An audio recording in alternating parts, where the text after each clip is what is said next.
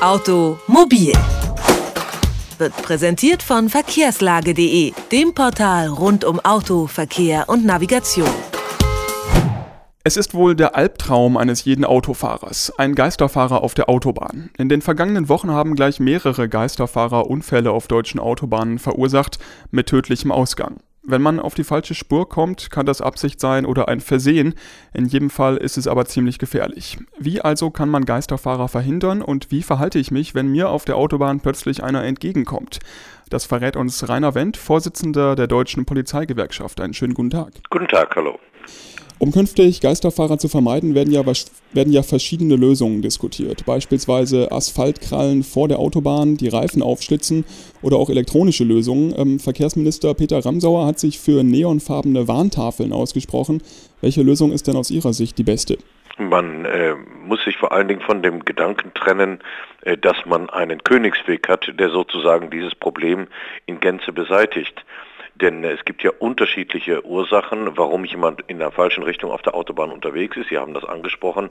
Es gibt diejenigen, die äh, einfach nur orientierungslos sind infolge von Alkohol, Drogen, Müdigkeit oder einfach weil es nachts ist, vielleicht regnet, Nebel ist. Dann gibt es auch diejenigen, die in Suizidabsicht unterwegs sind. Gegen die wird man sich überhaupt nie schützen können. Und äh, man kann es gar nicht glauben, aber es gibt auch diejenigen Falschfahrer, die äh, vor allen Dingen unter den jungen Kraftfahrern die Mutproben machen und deshalb falsch rum auf die Autobahn fahren. Auch die werden irgendwelche Sperren und Hindernisse immer überwinden, denn sie wissen ja, dass sie in falscher Richtung unterwegs sind. Das heißt, so vielfältig wie die Ursachen sind, so vielfältig müssen eigentlich auch die Lösungsmöglichkeiten sein. Ähm, ich finde, Herr Peter Ramsauer hat äh, ausdrücklich recht, wenn er sagt, wir müssen vor allen Dingen die unbeabsichtigten Falschfahrer darauf aufmerksam machen, dass sie hier in der falschen Richtung unterwegs sind. Die Schilder sind eine Lösung. Ähm, es gibt andere Lösungen, die die Industrie mittlerweile entwickelt. Äh, das heißt Warnlampen, die angehen, wenn jemand in der falschen Richtung unterwegs ist. Und es gibt halt auch die Krallenlösung, die aber mehr Probleme bringt, als sie wirklich beseitigt. Warum bringt die mehr Probleme? Nun, äh, wenn man in der falschen Richtung unterwegs ist und äh, dann werden die Reifen zerfetzt, dann wird aus dem entgegenkommenden Hindernis immerhin ein stehendes Hindernis. Und äh, das ist mindestens äh, auch gefährlich.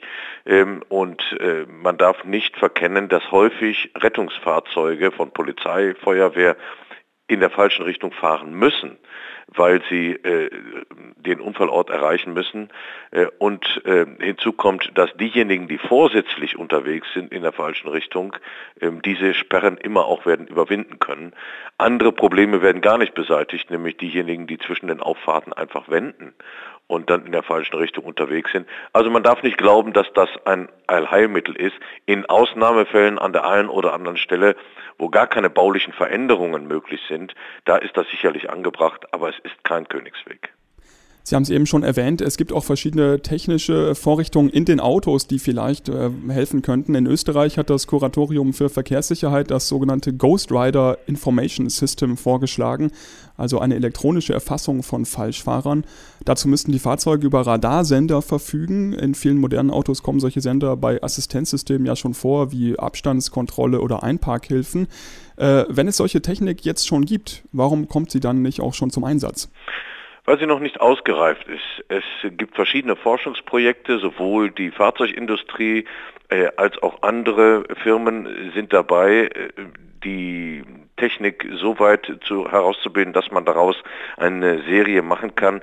Aber man ist sich noch nicht so richtig einig, was es denn nun werden soll.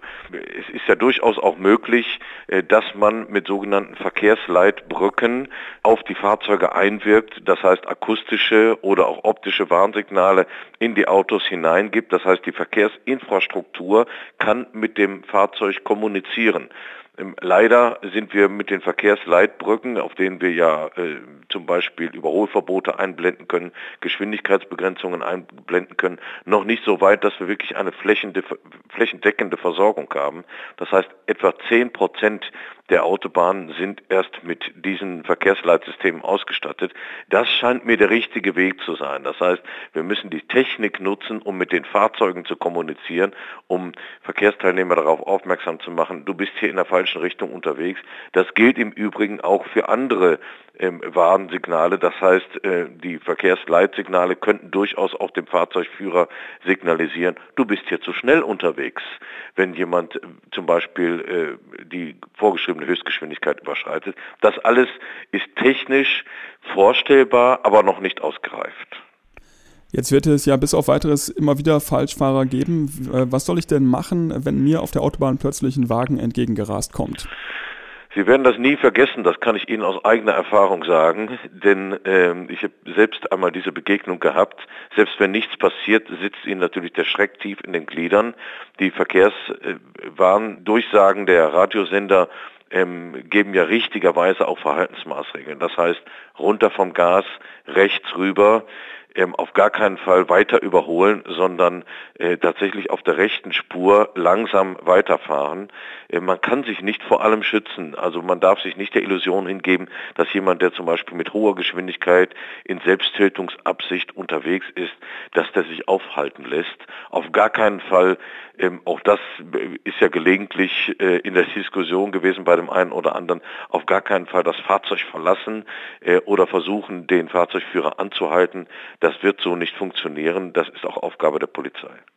Und wie reagiert man als Autofahrer, wenn man merkt, ups, jetzt bin ich, warum auch immer, selber gerade in die falsche Richtung auf die Autobahn gefahren? auf gar keinen Fall äh, versuchen, auf der Autobahn zu wenden und damit neue Hindernisse zu bereiten. Ähm, eigentlich wie bei jedem liegen gebliebenen Fahrzeug sich verhalten, nämlich auf den Standstreifen das Fahrzeug absichern und das Fahrzeug verlassen und die Polizei rufen, äh, damit die einem hilft, die Autobahn sicher wieder zu verlassen sagt Rainer Wendt. Er ist der Vorsitzende der Deutschen Polizeigewerkschaft und mit ihm habe ich über Falschfahrer auf der Autobahn gesprochen. Haben Sie vielen Dank für das Gespräch. Gerne, tschüss. Automobil, jede Woche, präsentiert von verkehrslage.de.